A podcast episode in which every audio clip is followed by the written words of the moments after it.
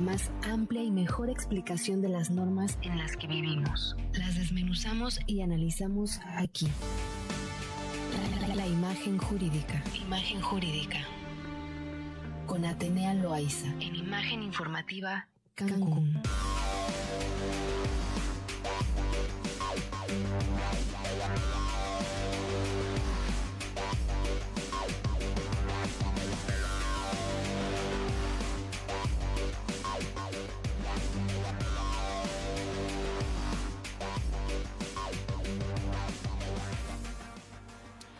Muy bien, y como cada martes, el día de hoy toca hablar de cuestiones jurídicas con imagen, bueno, la sección de imagen jurídica con Atenea Loaiza de Difen Abogados. ¿Cómo estás, Atenea? Muy buenas tardes. Hola, Mari Carmen, muy contenta, muy contenta de verlos allá en cabina a todos y muy contenta de estar nuevamente, como cada martes, aquí puntual, 6 de la tarde. Así es. ¿De qué vamos a hablar el día de hoy, Atenea? Pues fíjate que hoy vamos a hablar para aquellos fans de Elon Musk, e-, esos fans de, esta marca que ha revolucionado la industria automotriz, por supuesto, de automóviles, está creando pues mucho revuelo y mucha polémica en atención a que en México Elon Musk también tiene presencia. Y tiene presencia a través de, una empresa que, verifica temas de tecnología también aquí en México y pues él es el, el, el accionista mayoritario. Y está, eh, ¿cómo te diré?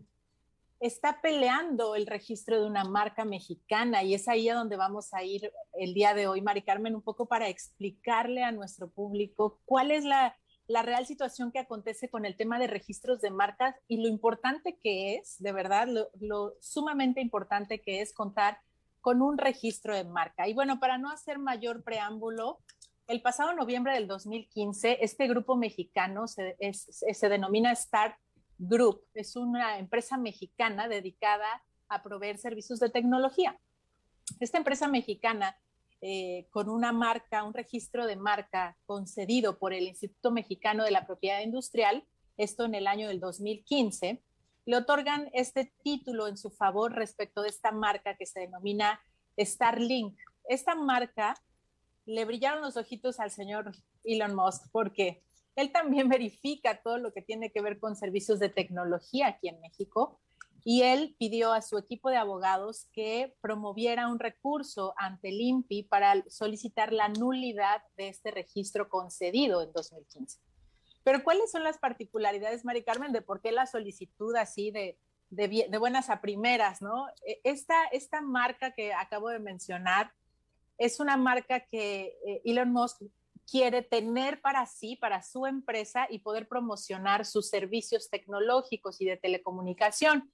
La clase en la que se concede eh, para la empresa mexicana en 2015 es la clase 38. Esta clase 38 tiene que ver con todo lo que tiene que ver con servicios de telecomunicaciones, eh, difusión, eh, toda esta parte tecnológica. Por lo tanto, en este año del 2018, mira, 2015 les conceden el registro ante Limpia, esta empresa mexicana, y en 2018 el señor Elon Musk eh, le dice a su equipo jurídico que necesita ese registro de marca y que empiecen los procedimientos correspondientes.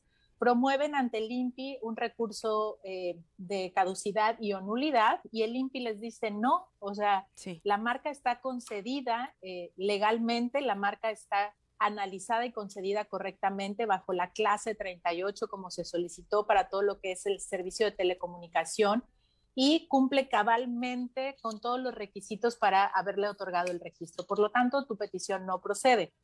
Por supuesto, es Elon Musk, ¿verdad? Entonces no se quedó con eso hasta ahí y su equipo legal dijo, bueno, pues entonces vámonos al Tribunal de Justicia eh, Fiscal y Administrativa en la sala especializada en materia de propiedad intelectual.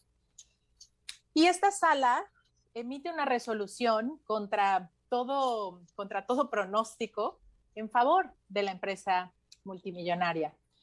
Y este, evidentemente, esta resolución no está firme todavía, Mari Carmen, en razón de que está en proceso por parte de la empresa mexicana un amparo que todavía está pendiente por resolverse. Es decir, ya un tribunal colegiado especializado va a determinar la procedencia o improcedencia, o en este caso la confirmación o revocación de esta resolución de parte del Tribunal eh, de la materia especializada en materia de propiedad industrial. Y entonces, aquí lo importante que también, aparte de destacar toda esta historia, que el registro de marca, pues resulta una cobertura para poder nosotros anunciarnos a nivel comercio, a nivel nacional y a nivel internacional a través pues de un distintivo específico que va a distinguir a nuestra empresa, a nuestro comercio, a nuestro servicio, a nuestro producto. Y esto está puesto a gran escala y, se, arma todo este revuelo en razón de quién es, ¿no? ¿Quién está detrás de, este, de este problema o de, o de esta problemática? Y entonces ah, señalan también los abogados que están llevando la defensa de la empresa, de la marca mexicana, que incluso esta marca mexicana no tiene registro a nivel internacional, es decir, México es la primera nación y la primera empresa que, que solicita este registro de marca, esta autenticidad, digámoslo así. Por lo tanto, tiene un derecho de preferencia al momento en que en su momento quisieran registrarse ante otros institutos homólogos a lo que aquí es el INPI, por ejemplo, en Estados Unidos es el USPTO, de tal manera que puedan tener esta prevalencia en alguna solicitud internacional. Pero, ¿qué señala el, INPI, o en, este caso la Ley Federal de, Protección a la Propiedad Industrial, para efecto de que se pueda otorgar una nulidad, que es la que otorga la sala? Y bueno, que haya contravención evidentemente a las disposiciones de esta ley que, que se rige o de la que haya, la, la, que hubiera estado vigente en el momento del otorgamiento de ese registro de marca. Pero también cuestiones que sean marcas idénticas o similares, incluso en grado de confusión, que pudiera provocar que efectivamente procediera una nulidad porque tal vez la marca A se parece muchísimo a la marca B y ya en el mercado, en el consumidor, provoca esta confusión porque tiene los mismos colores, probablemente suena casi igual, pero no es igual. Entonces, esto sería una causal de nulidad.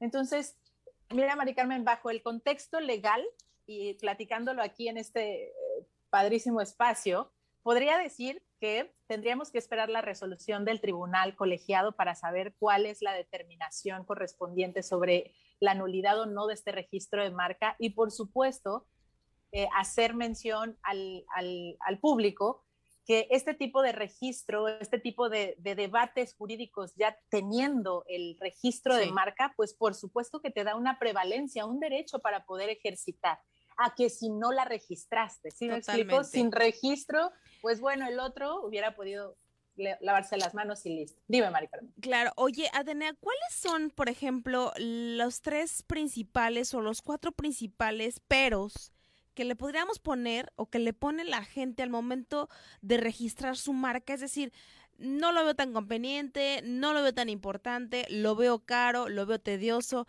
Pero vemos, obviamente, que pues el mundo de los negocios es tan internacional que a lo mejor alguien de otro país tiene miras hacia nuestra empresa y ahí es cuando le damos realmente el valor. Si, si, si esta empresa mexicana no le dio el valor fundamental en su momento, alguien más lo va a hacer. Pero entonces tú no tienes el candado, tú no tienes el seguro, tú no tienes e, el blindaje correspondiente, que en este caso, bueno, pues es claro el registro de tu marca. Así es, Mari Carmen. Fíjate, por señalar tres muy, muy rápidas. La primera es el tema del desconocimiento de lo que abarca un registro de marca. Definitivamente es que de pronto no estamos informados lo suficientemente necesario para tomar una decisión informada. De decir, bueno, voy a invertir en un registro de mi marca. El primero es el desconocimiento. La segunda, una vez teniendo el conocimiento de qué es lo que abarca el registro de marca, no dimensionas la importancia y el impacto, tal vez no mediático, pero sí en el transcurso del tiempo que va generando un distintivo tan importante, porque además debemos señalarle al público que es un activo intangible. ¿Qué significa eso? Que muchas veces no lo ves en físico. Sí vas a tener un título, pero ahora ya nos los mandan digitales. Sin embargo, eso va adquiriendo un valor con el transcurso del tiempo. Y la tercera eh, además de que no se dimensionan cuáles son los efectos positivos de tener un registro de la marca después de tener la información, por supuesto el pero más alto es, ay, bueno, pues no voy a pagar por un trámite tan sencillo. Chispas. Y ahí se nos fue de verdad, eh, ahí se nos fue lo valioso de tener un registro de marca. La realidad de las cosas es que de pronto este tipo de cosas salen mucho más caras a la larga de no contar con un registro de marca que haber invertido con, un, eh, con una firma especializada que te ayudara a caminar el camino de un registro de marca y te dimensionara los alcances legales y los beneficios que puede traer contar con un registro de marca. Totalmente, porque también no es... Eh, pues cualquier situación de voy lo registro debemos hacerlo con la orientación correspondiente, con la ayuda correspondiente, justamente para que no ocurran errores, porque a veces el desconocer alguna tramitología nos tiende a caer en un error y entonces a lo mejor hicimos mal el trámite, en eso nos tardamos más, perdemos más dinero porque obviamente es tiempo igual a dinero, porque a lo mejor no cerraste un trato al momento de hacer tu trámite cuando pudiste haber gestionado esa parte tan sencilla. Y, y al final del, del, camino, al pasar los años, vemos que llega un multimillonario eh, enfocado e interesado en tu marca y dice, investigame esto, no tienes tú esta parte pues de respaldo que te pueda a ti como garantizar en su momento ser el dueño de esa marca y entonces no me imagino cómo debe estar el CEO de esta empresa por no haberlo hecho de manera correcta y mucho menos me quiero imaginar cómo estará el creador de esta empresa también. Así es, Mari Carmen. La verdad es que me pareció muy importante poner sobre la mesa y para el auditorio esta historia que de pronto no sabemos ni cómo dimensionarla, pero ahora que se puso en la práctica y que está ahí en redes sociales, ustedes lo pueden googlear súper fácil. Elon Musk, Tesla, marcas, y ahí les va a aparecer toda la historia de esta marca y por supuesto ahí también dimensionar la importancia de contar con un registro correctamente. Completamente y no lo tiremos de verdad ah, en saco roto porque si usted lo pospone y lo pospone y lo pospone, va a haber alguien que no lo va a posponer. De verdad, asesórense correctamente y bueno, pues qué mejor con Difen Abogados. ¿Dónde los pueden encontrar, Atenea?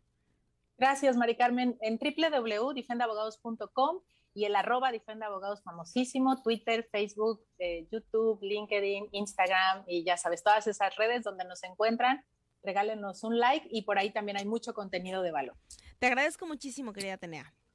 Gracias, hasta la próxima. Te mando un abrazo, bye bye.